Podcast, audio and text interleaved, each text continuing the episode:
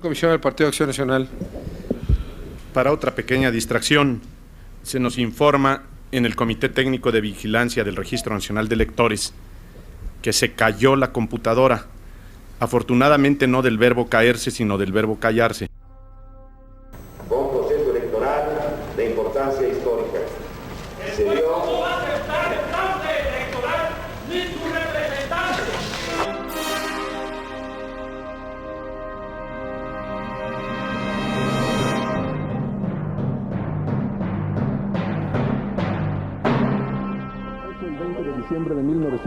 1994, los mexicanos sufrimos el trauma de una catástrofe económica inesperada y repentina.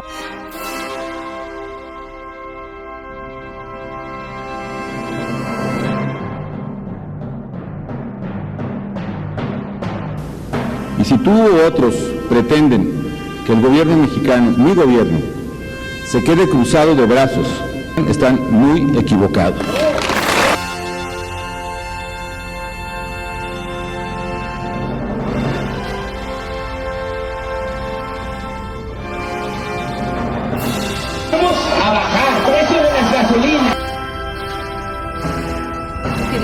No van a tumbar un árbol? Ni un solo árbol, pero no.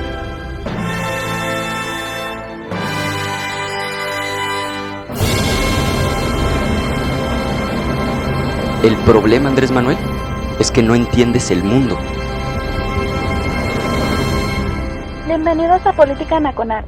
Disculpe si nuestras netas se le estrellan en la jeta. Y por favor, sea serio. Jóvenes, buena noche. Está usted en el canal oficial de YouTube de Política Nacional. Es viernes 8 de la noche y es hora de empezar a chambearle duro porque pues hay que sacar para la papa. Uno tiene la mala costumbre de comer y hay que darle, ¿no? Están preguntando ahorita la gente que está aquí en el chat de YouTube si aquí es donde dan los vales de Walmart. Sí, todavía damos vales de Walmart, pero déjeme decirle una cosa, este, próximamente vamos a cambiar esos vales de Walmart por vales de panadería de Costco porque creo, sospechamos, pensamos que están más cotizados en estos tiempos, ¿no? Gracias a la gente que amablemente se está conectando en vivo ahí en el tag del YouTube. Ya vi que ya llegó el presidente del sindicato, está Alfonso Ferrales, Mauricio Sánchez Mesa, está mi estimadísimo coronel Chorizo, ¿no? Y algunos otros más. Hasta este, Claudia Parada, que fue la primera que eh, hizo asistencia. Qué bueno por todos ustedes. Gracias a la gente que amablemente se ha inscrito en el canal de YouTube. Miren, les voy a decir una cosa, teníamos una meta de mil suscriptores, estamos muy lejos, así es que les pido por favor amablemente que se suscriban ustedes, sus hermanas, sus tías, este, no sé, pueden hacer una cuenta a su mascota y también anotar a su mascota. Aquí somos pet friendly, toda la cosa, ¿no? Este, pues ha habido mucho de qué hablar y sin más preámbulo, déjenme dar eh, la consumida presentación del invitado de hoy. Hoy sí vino el invitado, qué bueno, ¿no? Porque eso del Chavir la semana pasada, dos horas aquí platicando como lerendo, decía mi abuela, pues no fue sí maratónico el asunto, ¿no? Qué bueno que todavía el Chavira puede hacerlo, pero no es de verdad el formato de este programa. programa. Mire, ya lo conoce usted, ¿no? Él sabe de tempestades y por eso se ha ganado este, por los blasones que ostenta en el mundo tuitero. También hay que decirlo, no está en la lista del Instituto Nacional Electoral y eso pues no lo demerita en nada. Está con nosotros el maestro. Maese, muy buena noche. ¿Cómo está usted? Anterior. Muy buenas tardes, mi querido hermano Oscar. Muy buenas tardes, mi querido hermano Oscar. Muy buenas noches. ¿Ahí me escuchas bien? Ahí lo escucho perfectamente, maese. Perfectamente, mi querido hermano. Oye, pues feliz de, de escucharte y feliz de verte, porque ahora nos podemos ver y eso es algo muy bonito. Eh, encantado de estar aquí contigo en esta oportunidad con la gente de Política Nacional. Gracias a la gente, veo aquí en la cámara, ah, pues hay un montón de gente, hay un montón de gente saludando, no, no conozco a la mitad, pero es como no traen su nick de Twitter, pues les quedo bien mal. pero un saludo para todos y es, es bastante, bastante bueno verlos y escucharlos, mi querido hermano Oscar. Sí, no, luego saca de onda que a veces también hay que decirlo, mucha gente se identificaba con su avatar en el tag de Radio Tuteros cuando estábamos allá con el jefazo Luis Mora y ahora sí como que nos saca de onda, ¿no? Afortunadamente hay gente muy, este, ¿cómo decirlo, no? Muy organizada que tiene el mismo avatar en todas sus redes sociales y se le puede identificar fácilmente como su servidor, ¿no? Yo, mire, todos los avatares de todas mis redes sociales son como el de, el de Twitter. Entonces, no hay pierde. Maese, pues, ¿qué decirlo, no?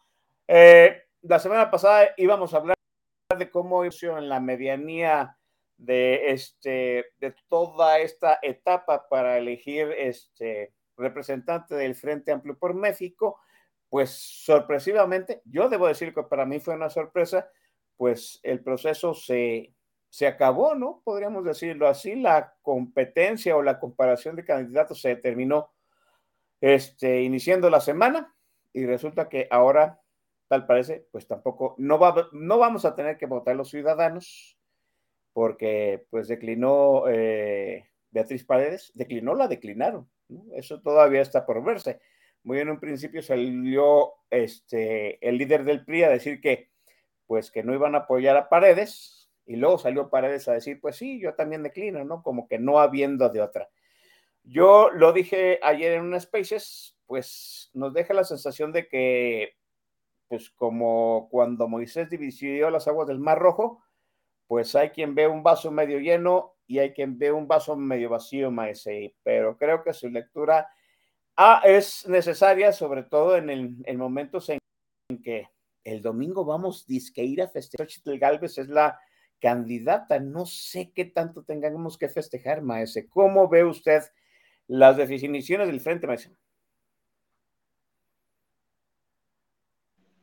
Pues mira, Oscar, gente que nos ve y que nos escucha en esta oportunidad, a mí me parece que es frustrante la forma en que se resolvió el proceso del Frente Amplio por México. Era un proceso que venía muy bien, era un proceso exitoso, que se estaba diferenciando suficientemente del proceso de la gente de la tienda de enfrente. El em, Frente Amplio hizo una convocatoria abierta a la sociedad donde el gran elemento legitimador y diferenciador era pues ir a una consulta directa, ir a una especie de primarias, una elección primaria. Era un proyecto ambicioso, por supuesto, pero por, por eso es que era diferente. No era un proceso que estuviera apostando a lo fácil, a lo sencillo, al ahí se va, al mexicanísimo es lo que hay. Pues no, el, proceso del Frente Amplio fue ambicioso y fue saliendo muy bien hasta que algo sucedió. No sabemos si fueron increíblemente ineptos al momento de organizar la consulta. No sabemos si les dio miedo que fuera a votar muy poca gente. O no sé si desde el principio lo pensaron así.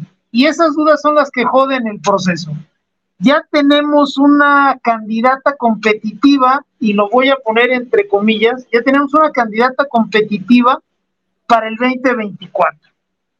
¿Qué, eh, ¿Qué problema le veo yo a esto? A que acaban de joder primero dos cosas, la legitimidad de Xochitl Galvez como candidata y segundo, el ejercicio del Frente Amplio como tal de cara a 2030 y, sucesos posteriores. El Frente Amplio por México había armado una ruta sumamente interesante y de vanguardia, diría yo, ilegal, porque lo dijimos aquí desde el programa anterior, hoy lo reiteró Lorenzo Córdoba, entonces si no le creen a Chavira y al Don Luis, pues a lo mejor sí le creen a Lorenzo Córdoba, eh, un proceso ilegal que finalmente iba a tener su legitimación en las primarias, en la consulta directa. Al momento en que esas primarias ya no suceden, al momento en que se obvian, a Juanito Pueblo, que ya sabemos que no es muy brillante, le contaron que ya había ganado, ¿no? nos dijiste que fulanita, mira, va a ser fulanita y ya ni te vas a tener que formar. Y los pendejos entre los pendejos de este país dijeron, no mames, qué chido, ya me ahorraron hasta la formada. Eh, el problema es ese, que ya no vamos a tener esa legitimidad que habría dado la consulta directa. Ahora, pues sí hay mucho ruido en torno a Galvez y sí se puede decir que la mayoría de la gente la quiso como candidata, pero ya el que decidió, el que le abrió la puerta, el que la validó formalmente ya no es la sociedad, ya no es el votante de a pie, ya fue, imagínate nada más qué jodidas están las cosas, Alito Moreno. Yo no puedo ver un vaso medio lleno, yo veo un vaso casi vacío. Mandaron al carajo un gran ejercicio, un ejercicio exitoso, ambicioso, inteligente, y lo cambiaron por un rito este, para ungir a la candidata prácticamente igual al que habíamos visto en otras ocasiones. Recordemos, Oscar, gente que nos escucha, que eh, la fórmula para definir al candidato del Frente Amplio por México desde el inicio tenía una fórmula que estaba balanceada en dos componentes. 50% era una encuesta y 50% era una consulta. Eh, tenía sentido dividirlo, sí, a pesar de que iba a haber una consulta, tenía sentido una encuesta para, yo quiero pensarlo así, no quedar en manos del acarreo priista, para que hubiera una muestra más amplia, no se iba a poder hacer un gran ejercicio de consulta directa. Entonces, bueno, vale, vamos a poner mitad y mitad. Y todo el rato esa fue la zanahoria para que buena parte de la sociedad eligiera participar. Vamos a ir unas primarias. Era un pedo registrarse en la página de el Frente Amplio por México para meterte a su padre. Era un pedo.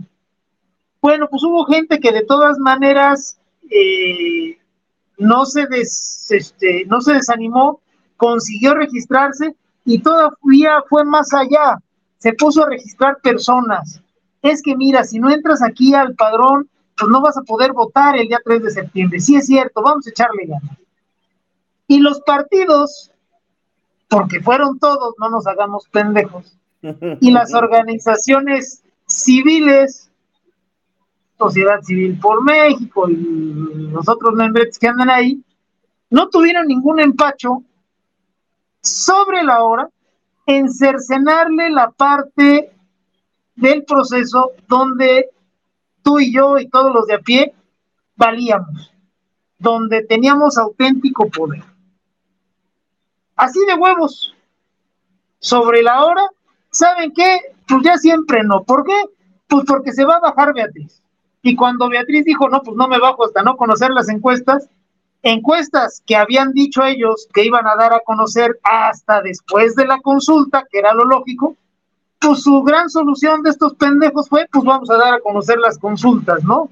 Vamos a dar a conocer las encuestas. Ah, miren, la diferencia es tal. Ahora sí ya bájate, Beatriz. Y como ya se dejó Beatriz, pues entonces ya no tiene sentido una consulta y sale Alito Moreno en cadena nacional ungiendo a Beatriz Párez. Así de huevos. Bueno, yo sé que a Juanito Pueblo le cuesta trabajo entender, pero pues vamos a explicárselo. Vamos a ser muy claros, ¿eh? Y, y, no quiero que la gente aquí vaya a empezar a sentirse muy lastimada, pero es la verdad. Realizamos los ciudadanos, de la mano de los partidos, un proceso de dos meses. Y justo en el momento en que nos tocaba ser protagonistas, los partidos decidieron quitarnos ese protagonismo. Eligieron, ¿sabes qué? Va a ser ella, por la razón que quieras, todavía no sabemos, insisto, si es por ineptitud al organizar la consulta, si porque tenían miedo que no fuera a votar ni su mamá, no sabemos. Por la razón que fuera, dijeron, ¿sabes qué? Pues ya no hay consulta, así de huevos. La parte donde tú, ciudadano, ibas a validar la decisión, esa ya nos la vamos a ahorrar. Mira, ya mejor te traemos a la que tú quieres que sea. Y Juanito Pueblo, pues le salió a dar las gracias. Tristísimo. no nada más es que no la haya hecho de pedo, ¿no?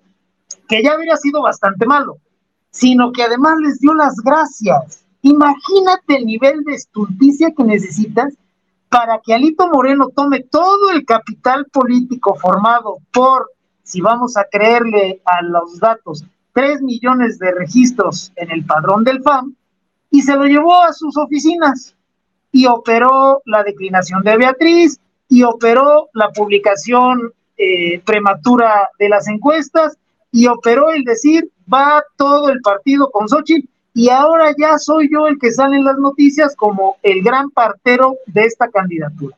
Ahí perdió toda la legitimidad que habíamos planeado con la consulta y pues la verdad, Oscar, a mí me cuesta mucho trabajo ver un vaso medio lleno.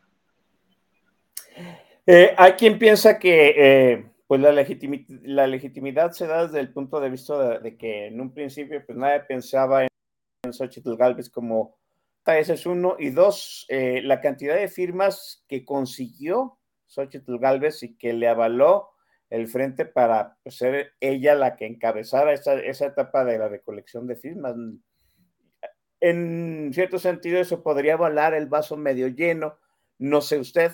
Eh, en cierto sentido, yo, pues viendo el desarrollo de Xochitl Galvez como este candidato, podría decirse que en cierto sentido, pues sí, ¿no? O sea, viene con al menos con un gran entusiasmo ciudadano que la cobijó desde que fue a tocar la, la puerta Palacio al imbécil del presidente. ¿Cómo ve ese punto, más?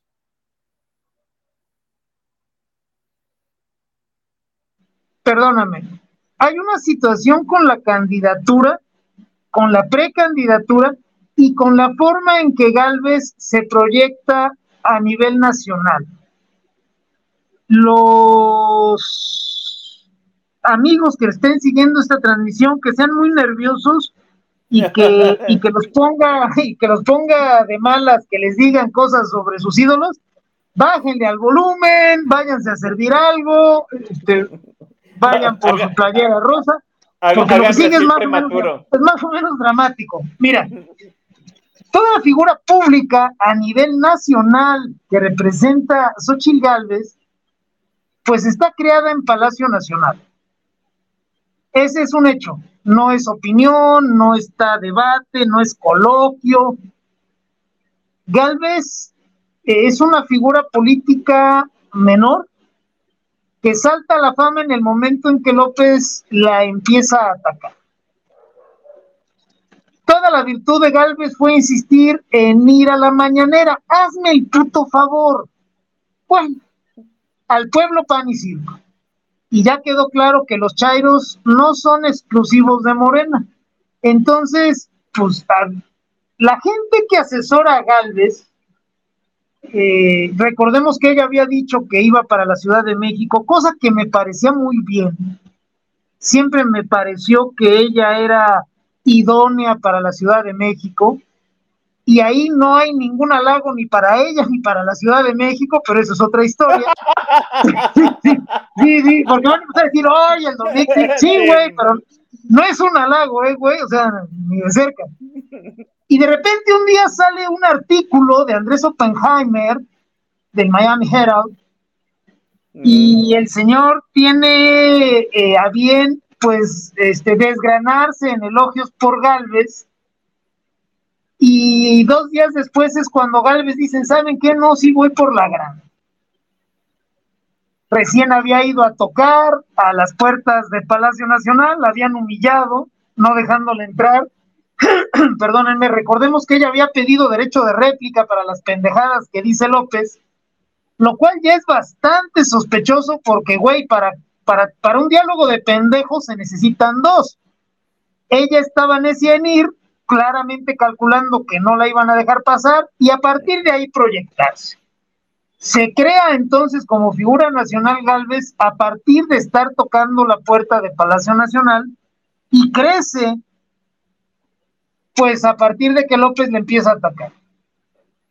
Eh, es ahí donde brinca de ser una muy gris senadora, hay que decirlo, digo, aquí no estamos inventándonos nada, a ser la siguiente salvadora del pueblo mexicano. se cuelga del discurso lopista, cosa que no ha soltado, lleva dos meses siendo una cronista de López, pero al final del día eso no le pesa tanto porque hay suficiente clientela que se lo aplaude. Tú, Oscar, lo sabes y la inmensa mayoría de las personas que nos están acompañando en esta oportunidad también lo saben, que al cliente lo que pida, cabrón, y si tenemos suficientes, Juanito Pueblo, poco sofisticados, a los que les basta con el circo, pues les van a dar circo. Pero claramente, Oscar, gente que nos acompaña en esta ocasión, Galvez es una figura nacional en función exclusivamente de López. Ni sus méritos, ni su historia han dado para algo más. A la señora le pusieron los reflectores en la puerta de Palacio Nacional y la inflaron desde Palacio Nacional. Y pues ahí la tenemos y pues ahora sí que nomás lo que es, Oscar. Bueno, este, para que la gente dijera lo, lo que acabamos, lo que se acaba de mencionar de Xochitl Galvez, vamos a darles un momento de paz, de quietud, de que rellenen este, su bebida maese y por supuesto la excelentísima lección de su curaduría musical, maese. Venga con la primera rola.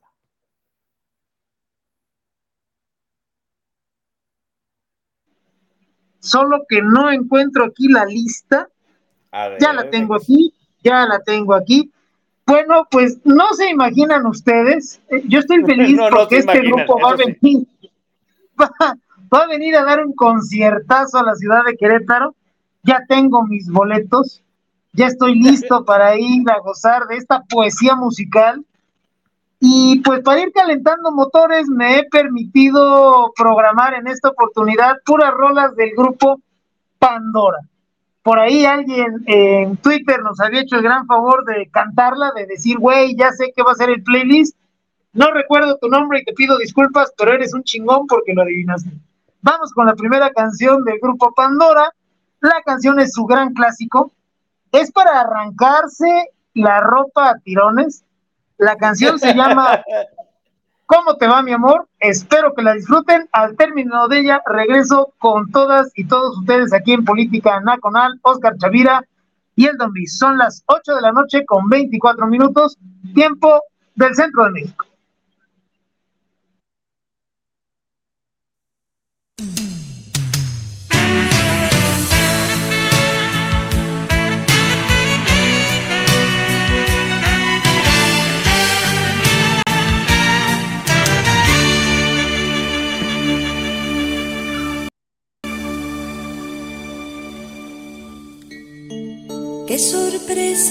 La vida encontrarte en plena calle. Fue una chispa en mi equilibrio, dinamita que estalló.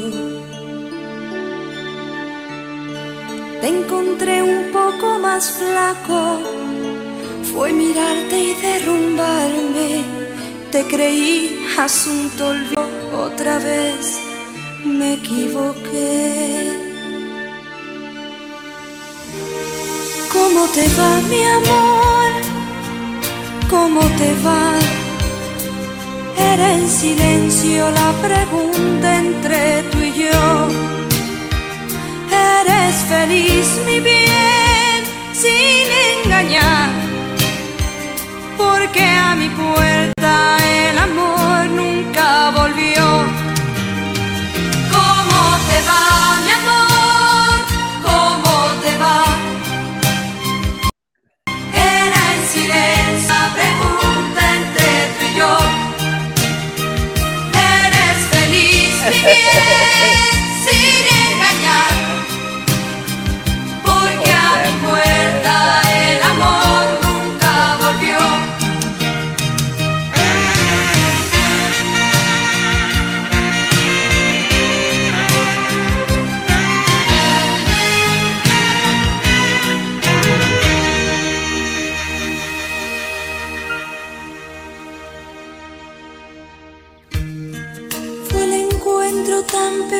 Que no pude sincerarme y decirte te he extrañado como nunca imaginé. Desde entonces como espuma crece un miedo a quedar sola porque no he encontrado a alguien que me llene igual que tú.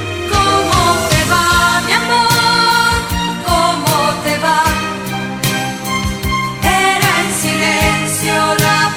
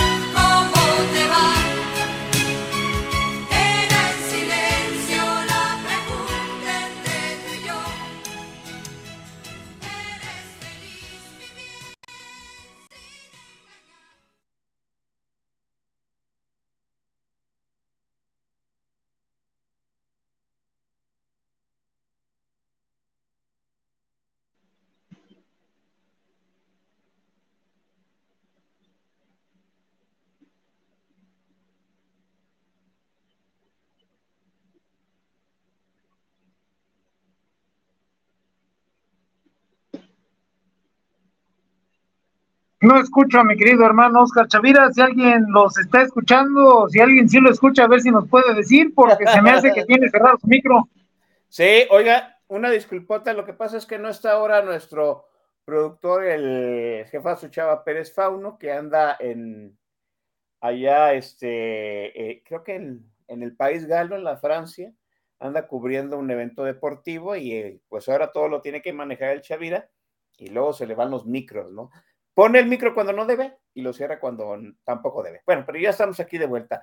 Déjeme, este, mire, acabo de descubrir que este sistema me permite este, darle estrellitas a varios tweets que voy a leer, maestro, para que vea el éxito de, de, Pandora, de Iván Espino, que es poesía de altísima manufactura del maestro Bernaldo Zúñiga. Muy probablemente si lo sea. Ah, ahora se nos fue el maestro Don se le ha de haber cerrado su cámara. Eh, y Mr. Bazán dice que estaba nada de mutear y que, bueno, dejó a las Pandoras y que se puso a trapear con la casa con, con harto cloro. Pues sí, las Pandoras debo decirlo que eran que, es música, es música muy, muy, del bloque de mañana para trapear, ¿no? Dice Roberto Guijarro, alza la mano si tu tía se empedaba con los discos compilatorios de siempre en domingo. Sí, sí, sí, las tías se empezaban sí. con los discos compilatorios. Y, y, la última, dice Alfonso Ferrales, escuchen esto. Mi esposa viene cantando en el coche. Señora, DC. Si, si, si Arturo Saldívar sale en un TikTok cantando a Taylor Swift, usted puede tranquilamente desde su auto, en su espacio, cantar a Pandora. Maese, un triunfo total, estas tres chamaconas que debo decir no son mucho de mí. No, bueno, es que es un triunfo aquí en China. Esa canción concretamente, puta, perdón, pero, güey, o sea, yo por eso cerré el micro y cerré la cámara, no quería que me vieran llorar, güey. Entonces, te lo tengo que confesar. Pero es una rolototototota, es pues sí, es, es vaya, eh, es de cierto riesgo programarla en un viernes por la noche porque huele a peligro, huele a peda. Entonces, pues sí está muy cabrón, pero qué bueno que la hayan disfrutado. Yo también estuve viendo sus comentarios. Qué bueno que les guste. Gente que, que no me sé sus nicks, perdónenme, y me, me saludan con mucha familiaridad. Nadine, híjole, una disculpota, ¿eh? si, no ubico a alguien, pues ahora sí que recuérdenme en mi versión original. Pero qué bueno que les está gustando la selección, este, pues es auténtica poesía, y estas mujeres tenían una gran voz, y hay que decirlo, tenían, porque pues claramente ya no es el caso, pero vamos a recordarlas también a ellas en su versión original, mi querido Oscar. Sí, tan original que miren, no hay videos de, de buena calidad de, de, de, video, ¿no? La verdad hay que decirlo, pues son este, canciones y videos que se crearon en los años 80, o sea, ya tienen 30 años y no se han remasterizado. ¿Les hace falta? Bueno, yo digo que no hace falta, pues, al fin y al cabo las Pandoras, pero en fin. Oiga, yo tengo una, una pregunta, todavía no acabo de comprender mis tres neuronas, eh, las tres neuronas que tengo y una está preocupada por mi, mi diabetes, entonces nada más me quedan dos. Se pregunta, pues, ¿cómo quedan el PRI y el PAN? Porque el PRD ya sabemos cómo queda, ¿no? El PRI fue de los primeros que dijo a la chingada todo este proceso y luego tuvo que recular, o lo hicieron recular, hay que decirlo, ¿no? los dos candidatos del PRD, que eran Silvano Orioles y el ex, el regente, ahorita se me va su nombre, pues renegaron, dijeron que iban a ir a las instancias correspondientes. Yo supongo que las instancias correspondientes era irse la chingada. El Chucho en turno, jefe del PRD, dijo que pues iban a poner pausa y la pausa les duró dos días, mientras yo creo que le leía la cartilla, pues tú no eres nadie, cabrón, como para andarte quejando, ¿no? Pero sí me, me, me gustaría saber desde su lectura cómo quedan PRI, PAN en todo este entramado. Yo ayer dije, ¿no? O sea, cuando todavía nos preguntábamos si iba a haber consulta o no el domingo, yo dije, pues es cuando Marco Cortés debe de salir a poner orden y decir, la consulta de todos modos se va a hacer, ¿no? Le hubiera convenido, el PAN hubiera quedado muy bien pero pues no, no podemos. Yo ya no, espero nada de Marco Cortés, pero nada más ahí en leña lo referente para, vean, para que vean cómo se hunde. ¿Parece? Es que es la verdad, nadie espera cosa alguna de Marco Cortés y aún así nos defrauda ese güey, entonces es un campeón. Y sí, hay, hay que comentar algo que es bien importante, Oscar, gente que nos escucha. Tristemente, pero es una realidad, en los procesos democráticos, la relación partidos y sociedad es un juego de suma cero. Lo que gana una parte lo pierde la otra. Es así porque pues así es, hombre, no, no nos vamos a poner ahorita filosóficos, ¿no? Pero la realidad es que vamos por carriles distintos. Partidos y ciudadanos podemos converger en ciertas coyunturas nos conviene ir juntos, pero la mayor parte del tiempo vamos en carriles separados porque nuestros tiempos, nuestras prioridades son esencialmente diferentes. Entonces, ¿cómo quedan ahora PRI, PAN y PRD al interior del Frente Amplio? Escribía yo el miércoles en Publimetro, Oscar, me hiciste favor de leerme. Así es. Que al PRI en esta elección, en la de 2024, ya no le alcanza para controlar la elección como tal. Llegar a, la jornada electoral y operar aquí, operar allá y decidir quién gana o quién no y ser el fiel de la balanza. Lo fue desde 1994 hasta el 18. Tuvo momentos en los que no le pareció correcta una alternancia, como en el 94, en el 2006, y tuvo otros momentos donde le pareció que era muy bueno, ¿no? El 2000, el 2012, el 2018. Para 2024 ya no tiene la estructura, ya no tiene el poder para convertirse otra vez en el gran elector, en el fiel de la balanza en la, en la jornada electoral. Pero se las ingenió el PRI. Ojo con Alito, que no es brillante, pero luego a veces tiene sus chispazos. Consiguió el PRI convertir el proceso del FAM en un embudo. Esto es, vamos a ir a una elección federal que yo ya no puedo controlar como partido hegemónico porque ya no soy hegemónico y por poquito ya no soy partido. Entonces, ¿qué puedo hacer? Bueno, lo que puedo hacer es ir a un proceso previo donde mi padrón, ojo, no las, no las sociedades que todavía gobierno, porque ya nada más son dos, no mi membrete, porque está muy quemado, no. Mi padrón me puede servir para meter condiciones y para figurar. Y lo hizo muy bien. El PRI fue acomodando las piezas para convertir el proceso del, del Frente Amplio por México en unas termópilas priistas. Metió a todos ahí. Y saben qué, aquí en este espacio tan reducido, aquí mi padrón sí pesa, aquí mi padrón sí me da voz y voto, y voy a poner condiciones. Y con ese padrón estuvo amagando con el petate del muerto. ¿Qué hizo finalmente el PRI? Secuestró el alumbramiento de la candidata si ustedes notaron las, las noticias la noche del miércoles y tal, pues en todos los noticieros la imagen con la que se vestía la noticia de que Xochitl Galvez va a ser la candidata de oposición, pues estaban vestidas, insisto, con imágenes de Alito Moreno. Bueno, pues al final de cuentas es ese güey el que se fijó en el imaginario colectivo que él fue el que, el que alumbró a Xochitl Gálvez. Al interior del Frente Amplio por México, pues ellos saben que lo que hizo Alito fue agandallarse el trabajo de tres millones de personas. Bueno, sí lo saben. Pero ¿qué sucede? Que como les allanó el camino al final, como les quitó el estrés de realizar una consulta que no sabían cuánta gente iba a ir, como les quitó el pie del cuello con su padrón al PAN, a Xochitl, al PRD y a todos los demás, pues entonces ahora el PRI va a ir mano en un chingo de cosas. Fíjate qué curioso. Desde que vino la elección en el Estado de México y en Coahuila, se había hablado que de cara al 24, el entonces embrionario Frente Amplio por México iba a tener una relación como si el PRI iba a poder elegir a los candidatos para Estado de México y Coahuila, y el PAN iba a poder elegir al candidato para la presidencia de la República. Ese era el acuerdo inicial.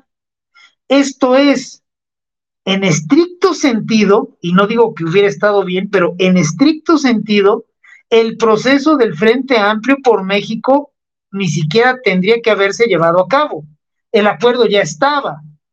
PRI pone candidatos en Coahuila y Edomex y el PAN pone candidato a la presidencia de la República. ¿Por qué Marco Cortés no lo hizo valer? Pues yo creo que por inepto, ¿no? No, no tratemos de explicar con, con teorías de maldad lo que fácilmente se puede explicar por estupidez. Y el señor ha dado muestras amplias de que es medalla de oro en ese aspecto.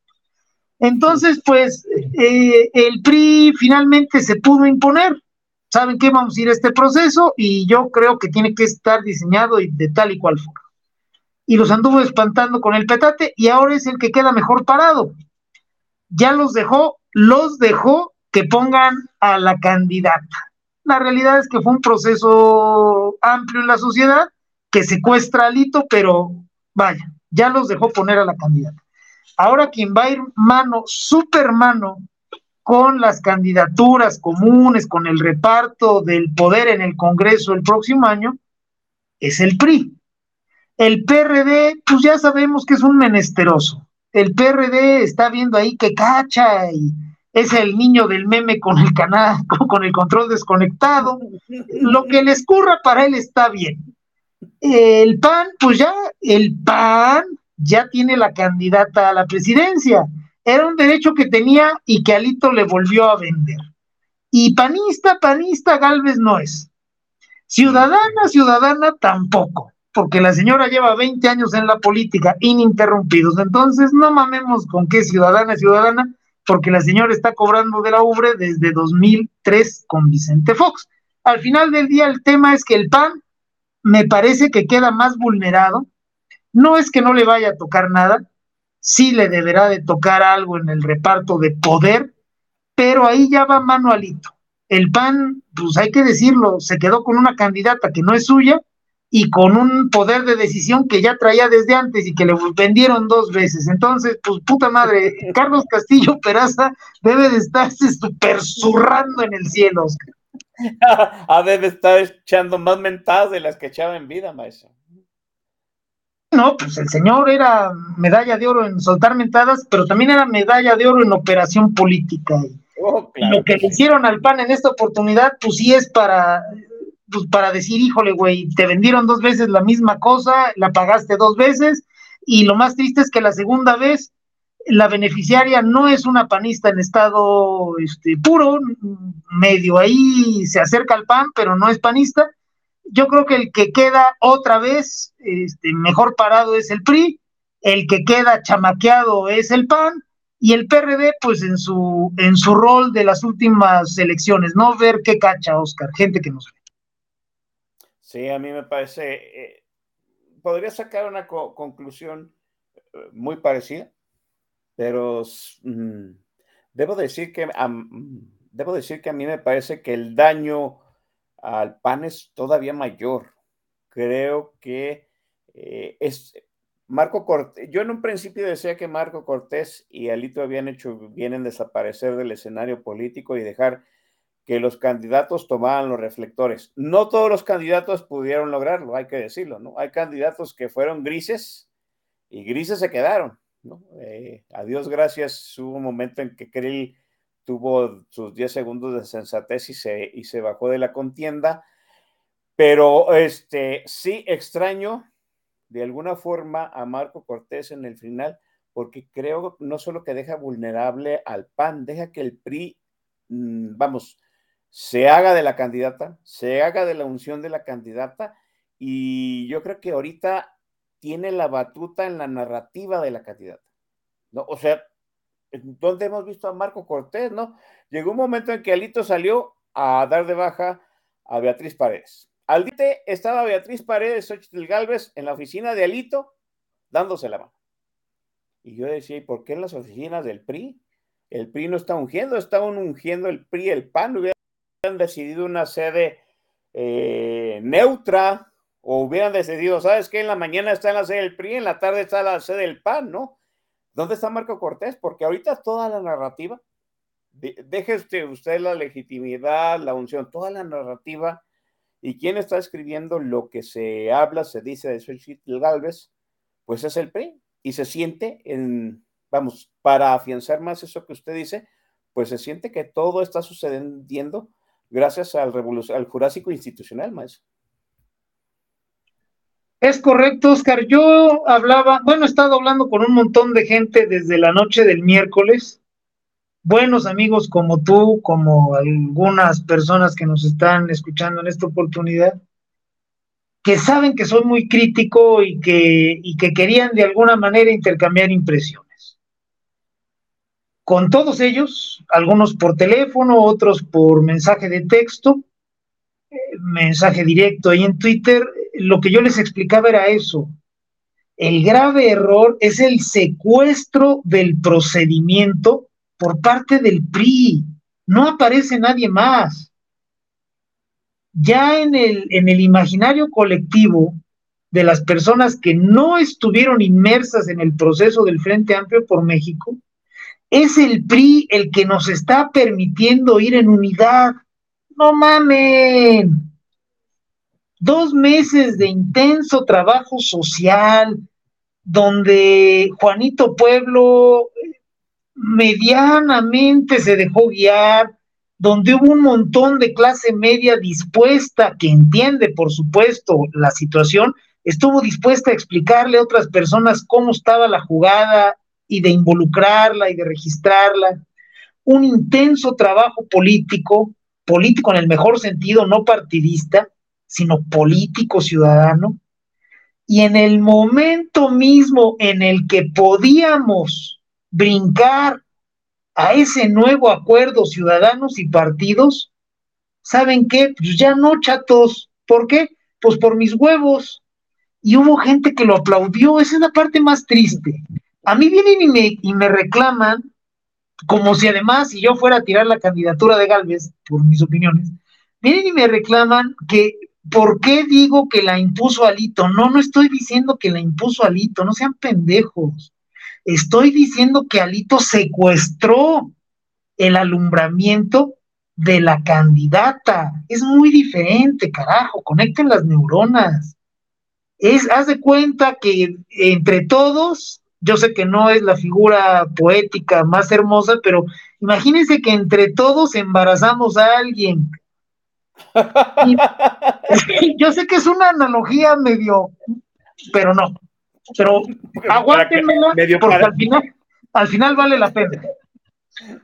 Imagínate que entre todos embarazamos a alguien y que le estuvimos dando de comer y que la tuvimos bien chiqueadita. Madre Santa, párese, siéntese, yo le ayudo y anduvimos así nueve meses, ¿no? Y ya estamos listos y formados de, mira, yo le voy a este, poner el nombre y a la hora que llegue el niño yo lo recibo y tú le dices que puje y tú tomas la foto y la chica. Todo a toda noche. Y en el momento en que el chamaco está para llegar, llega un cabrón que se parece a Julio Camejo con Botox y te dice, el PRI va mano, culeros, háganse un lado, y él recibe al chamaco, se toma la selfie con el chamaco, le paga sus honorarios al doctor y sale hacia los cuneros, ¿no? Y él es el que presume al chamaco. Pues eso fue exactamente lo que sucedió. Y me parece de imbéciles, muy imbéciles, primero no quejarse y de güeyes ya con imbecilidad este, terminal, aplaudirlo. Nada más porque la candidata fue la que ellos esperaban. Pues les acaban de escamotear todo. Y ahora, al interior del Frente Amplio, por más eh, dudas que puedan haber tenido sobre cuánta gente iba a votar y cuánto iba a poder acarrear el PRI y cuántos centros iban a poder eh, montar en toda la República, pueden tener todas las dudas al respecto.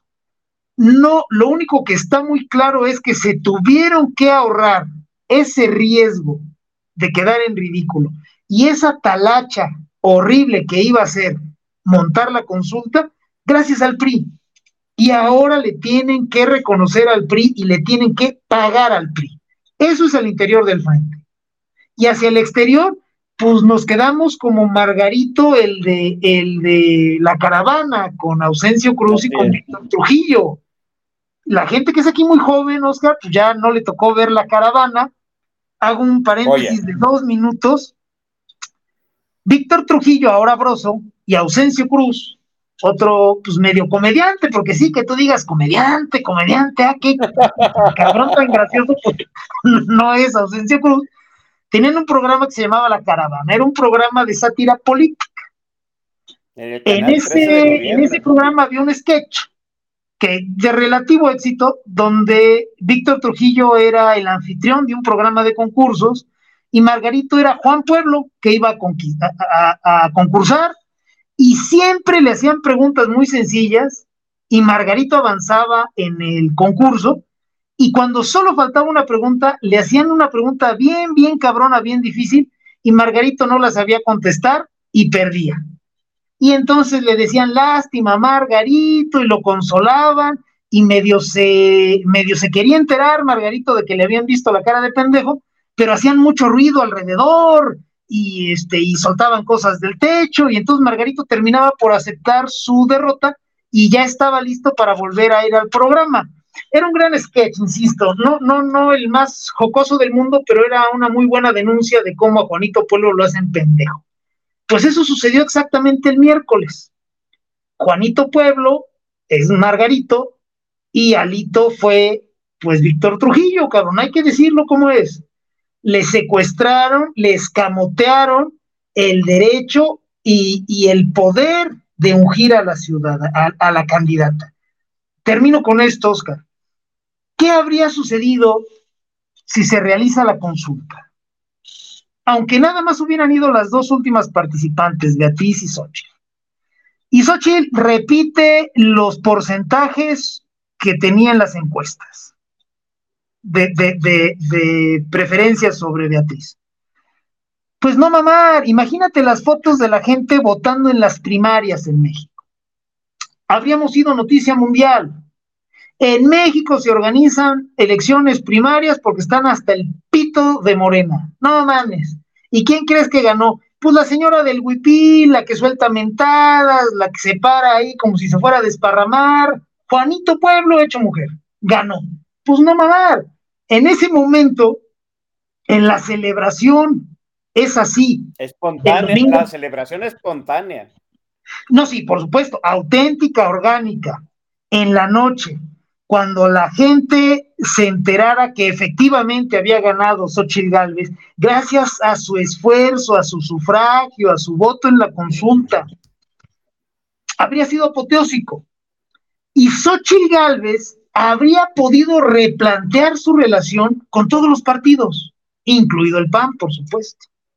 Y habría podido salir a una negociación con ellos fortalecida, embarnecida.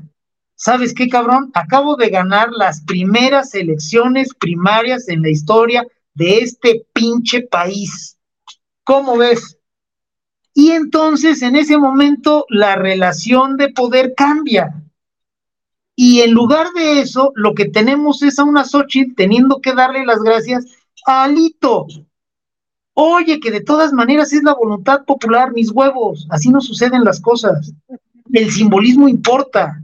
Y este simbolismo se lo robó a Alito. Y ahora Alito y el PRI son los grandes operadores de esta alianza. Son los grandes señores y dadores de vida a esta candidatura.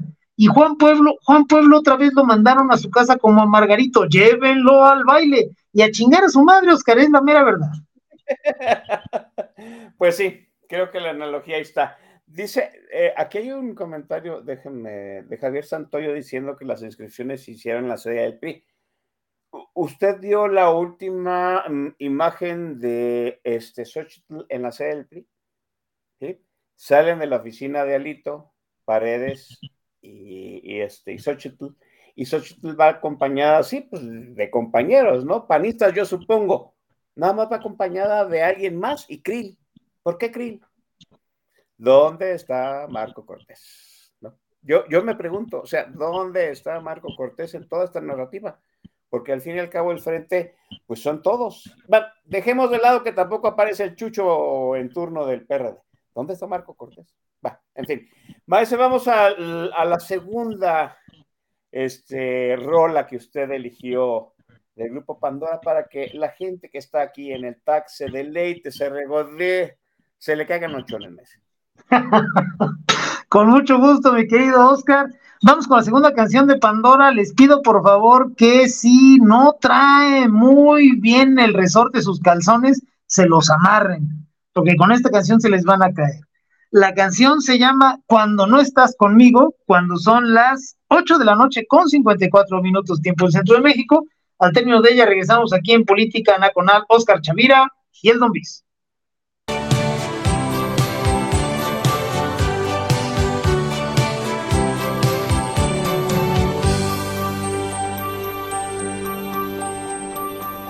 Cuando no estás conmigo, las horas son más largas. Pongo el teléfono me tumbo en el salón y sueño con tu espalda. Cuando no estás conmigo, las se me apagan. Quiero ir a bailar, me aburre pasear, vaya fin de semana.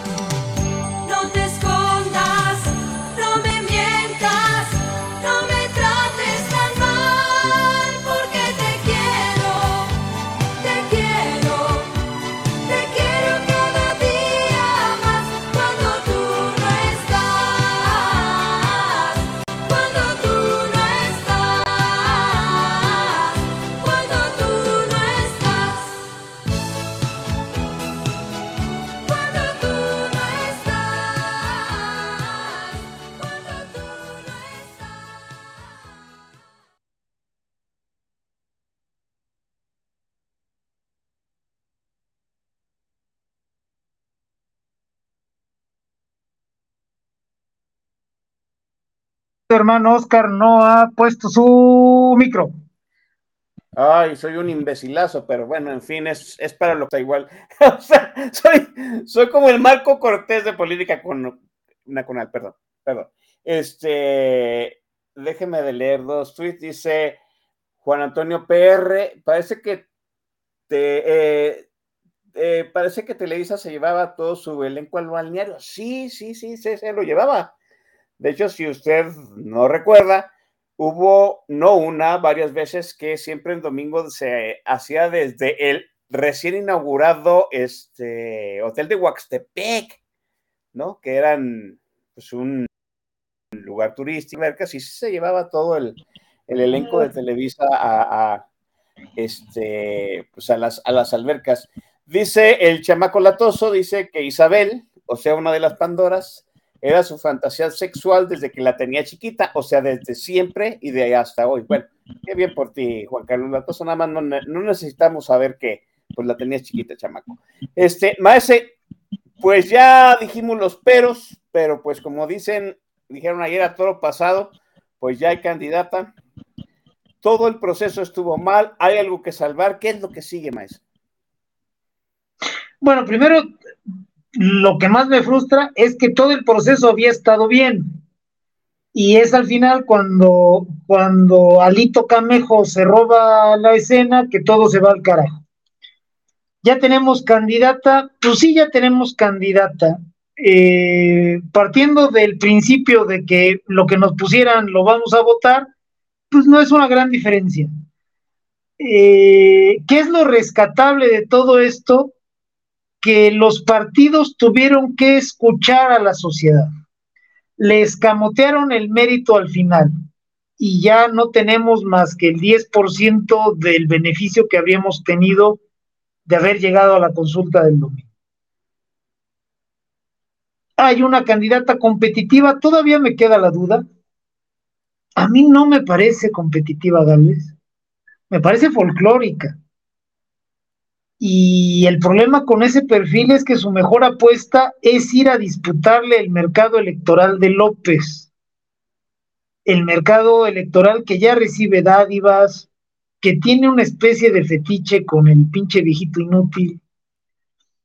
No me parece que sea una gran apuesta. La apuesta del Frente Amplio por México tendría que ser la clase media, que no es que todos sean muy brillantes, pero tienen un poquito más de panorama. Y no me parece que el perfil de Galvez vaya a impactar tanto como hay quien lo cree.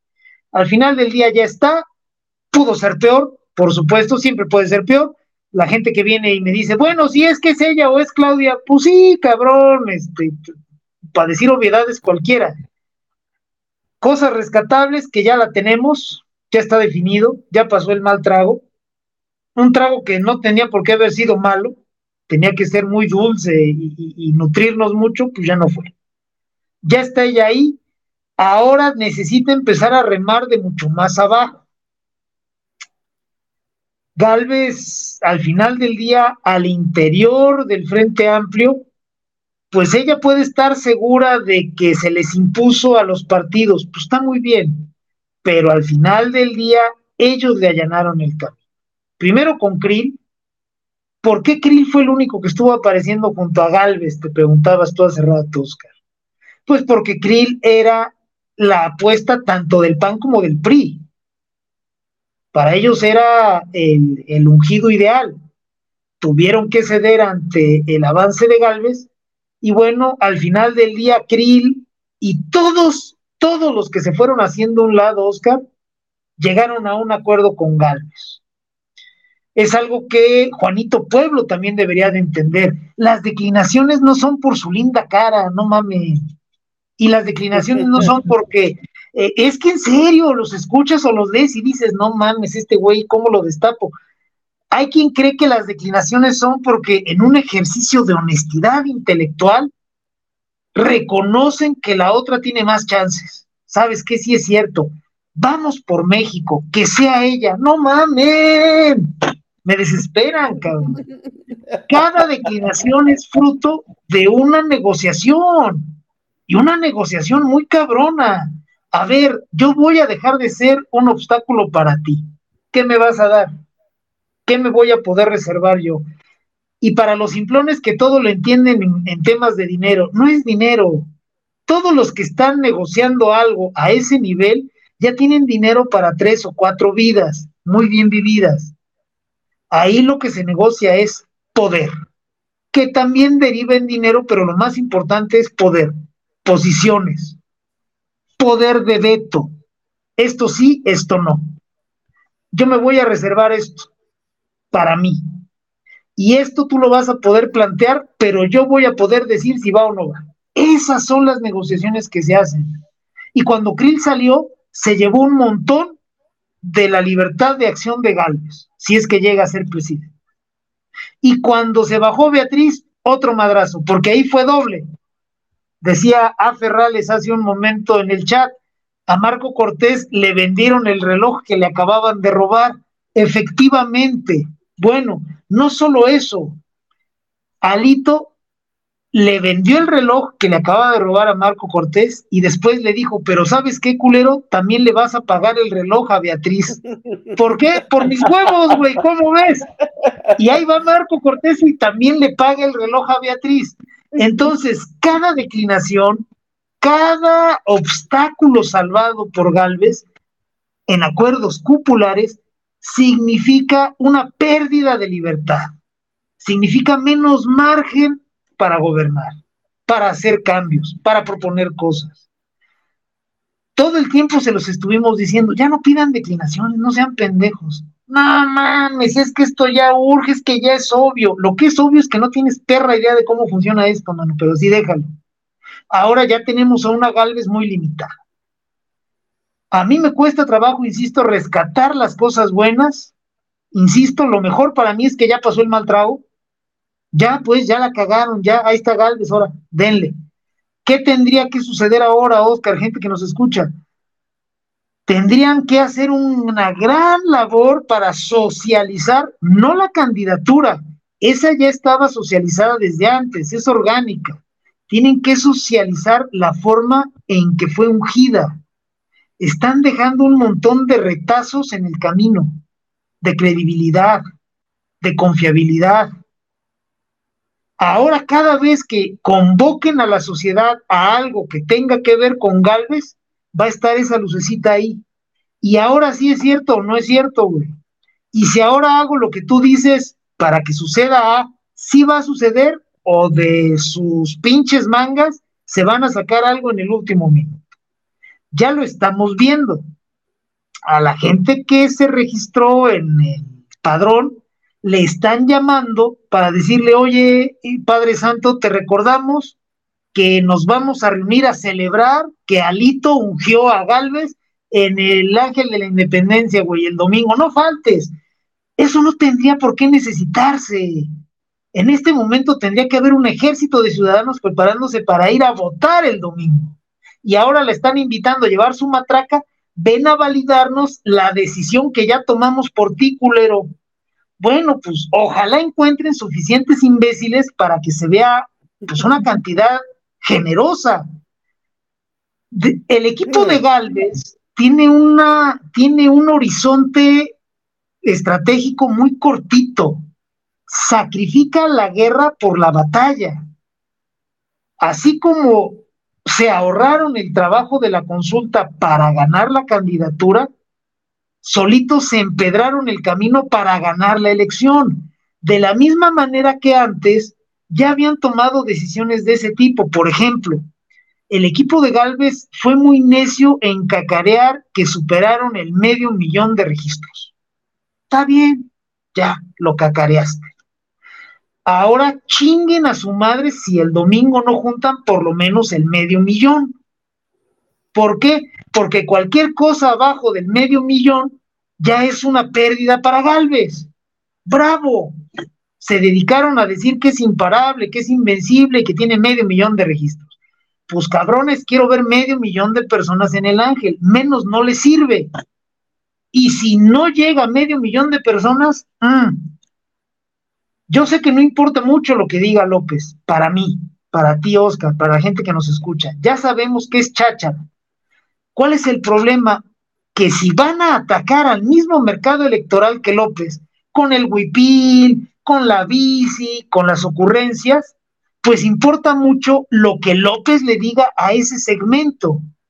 Y le acaban de dar todas las herramientas a López para que les diga, ya vieron, así como les avisé, ella es la candidata de la mafia en el poder.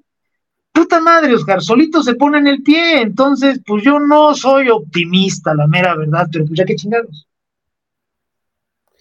Es, es momento de echar pragmatismo, maestro, porque a eso apostábamos todos con el proceso de frente, ¿no? Que íbamos a acabar siendo pragmáticos fuera con quien fuera el candidato, ¿no? 100%, mira, cuando se anuncia el proceso del frente, pues no es que uno supusiera que iba a, ir sobre ruedas, pues ni de pedo, todo, todo lo contrario.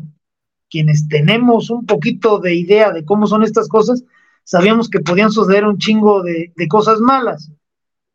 Pero se nos convocó a algo que era formar un gobierno. Eso todavía se mantiene en pie.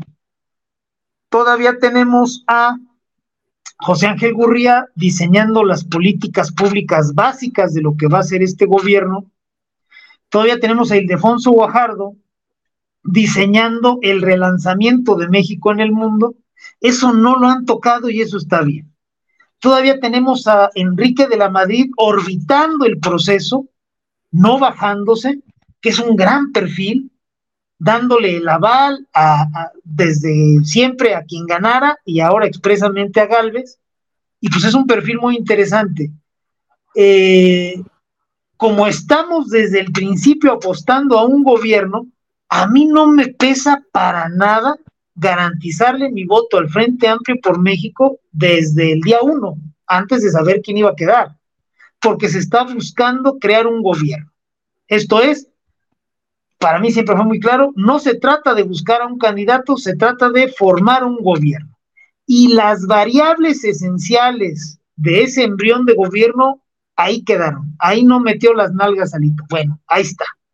Vamos a ser pragmáticos, pues estamos siendo desde que entramos al, proceso del FAM.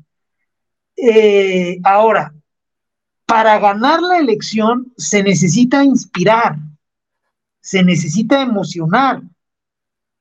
Al mexicano y en general al hombre de Latinoamérica no lo vas a convencer, no le vas a dar argumentos y de repente se le va a prender la cabecita, pues no, no mamemos. Los tienes que emocionar en la forma en que venía el proceso del Frente Amplio, no que fuera a ser fácil, pero iba a ser una gran base de lanzamiento para emocionar a la gente. Mira lo que logramos, mira lo que hicimos, nos pusimos de acuerdo, chingos de fotos de la gente en una fiesta democrática de primarias. Ahora, güey, vente, cabrón. Ahora vamos a hacer esto, pero en grandote el día de la elección, ¿jalas o no? Mm, podía funcionar. Ahora con los asegúnes y las explicaciones, y es de que yo no dije, y es que haya sido como haya sido, ya estamos tres escaloncitos abajo para empezar a emocionar a la gente. El problema de ser pragmático es ese. ¿Quieres mi, mi compromiso pragmático? Ya lo tienes, cabrón. Está garantizado, nunca lo vas a perder. Pero las probabilidades de que ese pragmatismo se convierte en otra cosa más poderosa son mínimas. En mi caso, yo lo tengo que decir, pues bien claro, yo no estoy mamando ni haciéndole al monje. Yo dije desde el inicio que mi voto por el Frente Amplio estaba seguro y sigue seguro. Ahora, que eso implique mi entusiasmo, mi talento, el poco mucho que pueda yo tener, mi influencia, poca o mucha que pueda tener, en favor del proyecto del Frente, eso sí ya es una cosa bien diferente para yo emocionar a alguien me tengo que emocionar primero yo, valga la expresión, y si hay menores de edad, por favor mándenlos este, a traer un vasito con agua, porque lo que sigue es más o menos nerviosón. Tú no puedes llegar a emocionar y a seducir a tu pareja si tú no estás emocionado y si no, se, y si no te sedujo ella primero. O sea, tú no puedes llegar a agarrarle las nalgas, órale, mamacita, y aliviánate si tú no vas en ese mood. No la vas a emocionar si tú no vas emocionado. Aquí sucede algo muy similar. No puedes emocionar a gente de aquí al lado que le digas, oye, vamos a participar y vamos, si tú no estás emocionado. Entonces, ¿es momento de ser pragmático? Sí, porque es la base. El problema de una base pragmática es que las probabilidades de que florezca en otra cosa son mínimas. Está garantizada, pero lo que está garantizado es muy poquito y difícilmente va a crecer, Oscar, gente que nos ve. Difícilmente, pero puede. El, problema es que a mí me parece, eh, vamos, que Xochitl puede hacer mucho por emocionar a una parte de, del electorado, pero pues otra parte estamos esperando más, mm, más sustancia que solo ocurrencias, ¿no? Y ahí es donde deberían de entrar los pasos de, del frente, de los partidos que componen el frente, y yo no veo ni cuándo, ni a qué horas, ni cómo. Este, mm, así como voy a hacer una analogía muy en, el sentido de lo que usted dijo, ¿no? Para que haya una campaña inteligente, pues se necesita que haya componentes inteligentes dentro del frente y pues desafortunadamente yo no los veo. Y sí, creo que usted ha, dado en el clavo en esa situación, ¿no? El, voto pragmático creo que sí está comprometido porque desde en política nacional lo dijimos en un principio, ¿no? Vamos a hacer uso de nuestro pragmatismo. Aquí estábamos usted y, bueno, estábamos usted y yo en radio allá con Luis Mora y estaba Pablo Magluf, ¿se acuerda? Que nosotros crujíamos cuando Pablo Magluf decía, pues es que hay, ahorita es contra Morena y hay que echar mucho pragmatismo adelante y nos comprometimos. Pero creo que usted da en el, en el punto. Yo no me siento entusiasmado para hacer que otra gente se entusiasme para votar por el frente y desafortunadamente, ayer lo dijimos, Twitter es un globito, Twitter es un, un mundito dentro del mundo grande. Y aquí lo que se necesita es una masa crítica de electores. Y esa masa crítica no la mueve Twitter, no la mueve Facebook, la tiene que mover usted levantándose de donde esté, entusiasmando a su familia, a sus vecinos, a sus familiares o a desconocidos a través de su propio discurso, más. No más y no menos, Oscar. Recordemos, hagamos un pequeño ejercicio de memoria en beneficio de los muy jóvenes. Hace 24 años, 23, 24 años, cuando el fenómeno Fox surge, no necesitó de andar haciendo llamaditas de, oye, nos vamos a reunir en tal o cual lugar para que le vengas a aplaudir a este pendejo de las botas. Cuando Fox, a menos de un año de la elección, ya estaba visto como un retador serio, el entusiasmo era muy natural, era muy orgánico. ¿Por qué? Porque él fue, él sí auténticamente se le metió entre las patas a su propio partido, el PAN, y después a los demás, y cuando se dieron cuenta, pues ya había ganado, cabrón. O sea, fue así, muy orgánico. Sí, acudiendo o recurriendo a simbolismos muy seguros como las botas, la hebilla, el sombrero, el bigote y tal, pero emocionaba. A Galvez le están queriendo inventar como el nuevo Fox. Y si un chance tenía de convertirse en eso, pasaba por las primarias. Y ya no va a ser así.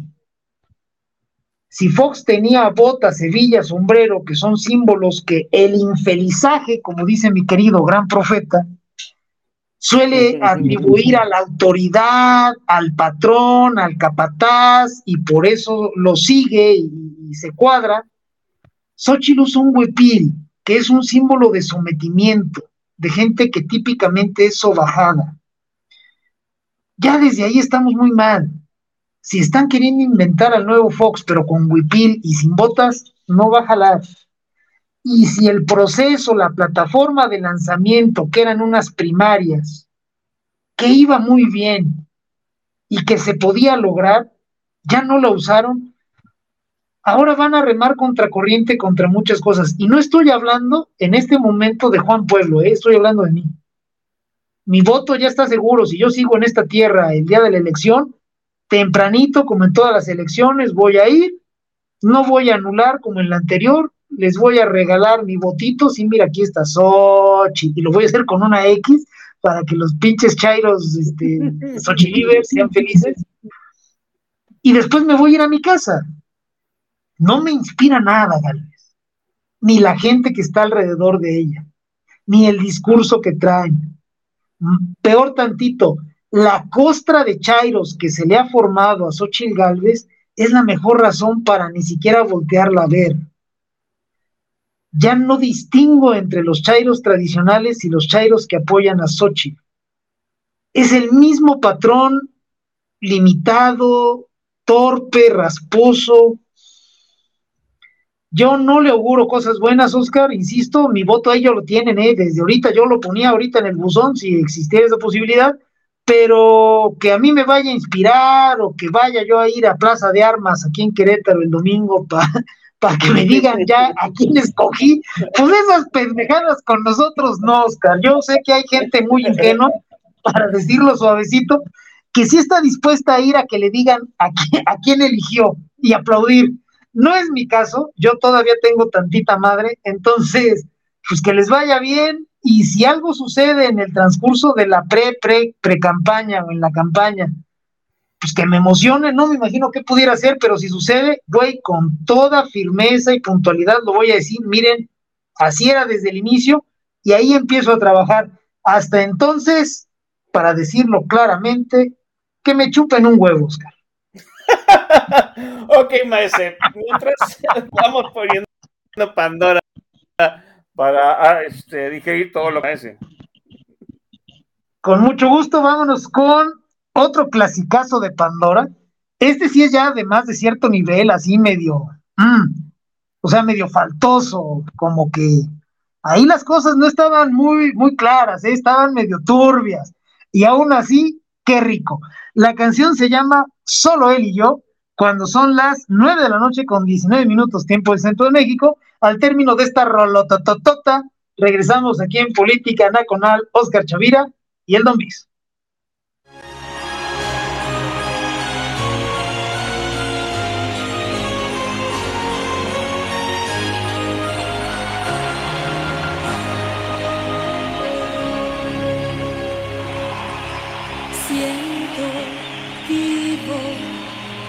emociones nuevas a pecho abierto, como si el planeta fuera mío. Dicen que la cara me cambió, que me he vuelto un caracol. Que un secreto me esconde, que ya no hablo con nadie, que me encierro en el cuarto, que me dejen en paz. Creo, pienso que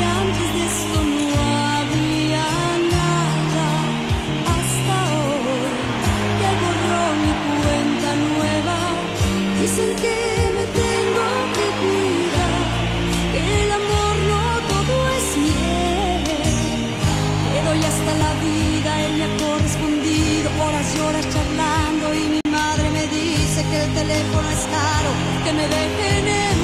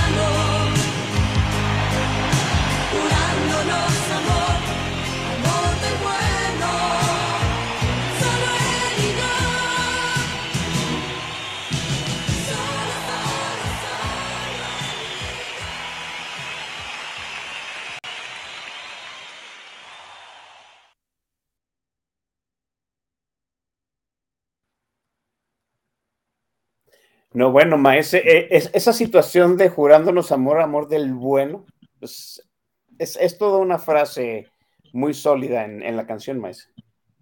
No, sí, bueno, ahí, jurándonos amor, amor del bueno, pues claramente nos está diciendo que por ahí algo, algo no estaba muy claro en esa relación, como que, oye, ¿qué? Este, no, nos vamos a ver al rato, este, o en qué quedamos. Sí, sí, a mí también siempre me ha parecido que solo él y yo me habla de, de, de encuentros matutinos en lo que los chamacos van a la escuela. Pero bueno, esa es otra historia. Este, yo nada más quiero robar un minuto para agradecerle a la gente que nos ha estado saludando en el Venga. chat. Este, na- rápidamente, nada más sus comentarios, algunos. Ale Davo dice que dice su mamá que la regresamos a sus veintitantos años. Saludos para tu señora madre, Ale. Este, un montón de gente que está muy complacida con el playlist. Mi querido Bob Guijarro nos dice que se acuerda de su tía Ifigencia fumando Viceroy y una cuba de brandy bobadilla. No mamemos. Yo también regresé a mi infancia, imagínate. Con eso me preparaba mi biberón. Este, Juan Antonio me parece que fue el que dijo que el proceso del Frente Amplio fue como el meme del dibujo del caballo, cabrón, que empieza a toda madre y termina con unos pinches dibujos todos cutres. Efectivamente, si fuiste tú, Juan Antonio, y si no, quien haya sido, eres un chingón. Efectivamente, ese es el, ese es el Frente Amplio por México en su devenir. Empezó bien bonito y bien artístico y terminó en una mamada. Pero pues bueno, como dirían muchos amigos con los que he estado hablando desde el miércoles, es lo que hay. Bueno, pues está bien. Mi voto es lo que hay. Cualquier otra cosa les va a costar más, Oscar. Muchísimas gracias. Sí, así es. Eh, este, sí, me, déjeme, decir, déjeme decirlo así, a mí me sorprendió que gustara el, el playlist de Pandora. Yo he escuchado la misma canción desde que comenzó, ese es el gran pero de Pandora conmigo, pero pues parece que sí gustó. Maese, momento de despedir esta emisión que ha sido muy chingona. Le agradezco a usted que este, haya venido nuevamente aquí a Política Nacional, ahora en su versión en live streaming vía YouTube. Le agradecemos a usted eh, su tiempo, sus comentarios y juro, juro, escuchen bien, que para la tercera vez que venga ya no va a haber errores en la transmisión, maestro. Gracias. Muchas gracias a ti, Oscar, siempre. Para mí es una pinche gozada venir aquí a platicar contigo y escuchar música, que ya sabemos que es una mamada, pero se pone chido. Y es también un gusto que la gente nos acompañe y nos escuche y nos vea y nos hable y tengamos esta interacción. Yo llevo un rato queriendo escribir algo en el chat hasta que me di cuenta que estoy en el chat del el stream, no el del sitio de YouTube y nunca iba a poder escribir. Entonces, una disculpa para toda la gente que me ha hecho comentarios y que no les he respondido. Para la próxima vez que esté yo aquí, vengo bien macizo para saber cómo puedo eh, responderles por ahí mientras están las canciones. Y hasta entonces, pues pedirles que no se desanimen tanto. Eh, este proceso se pudrió, hay que decirlo como es, se fue al diablo. De cara a lo que viene, tendremos que inventar algo que ya no va a ser tan bonito y ya no va a ser tan poderoso, pero tenemos que inventar algo. A quien quede como candidata, la tenemos que hacer funcionar como candidata hasta que sea presidente y lo más importante, A quien quede como presidente lo tenemos que hacer funcionar. Este país no aguanta otros seis años de destrucción y de pendejadas y de gente justificándolos nada más porque son unos pendejos.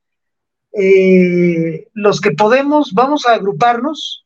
Al final del día, las redes sociales sirven para formar islas y creo que la más importante y la más valiosa isla es aquella en donde vamos a dar los capaces.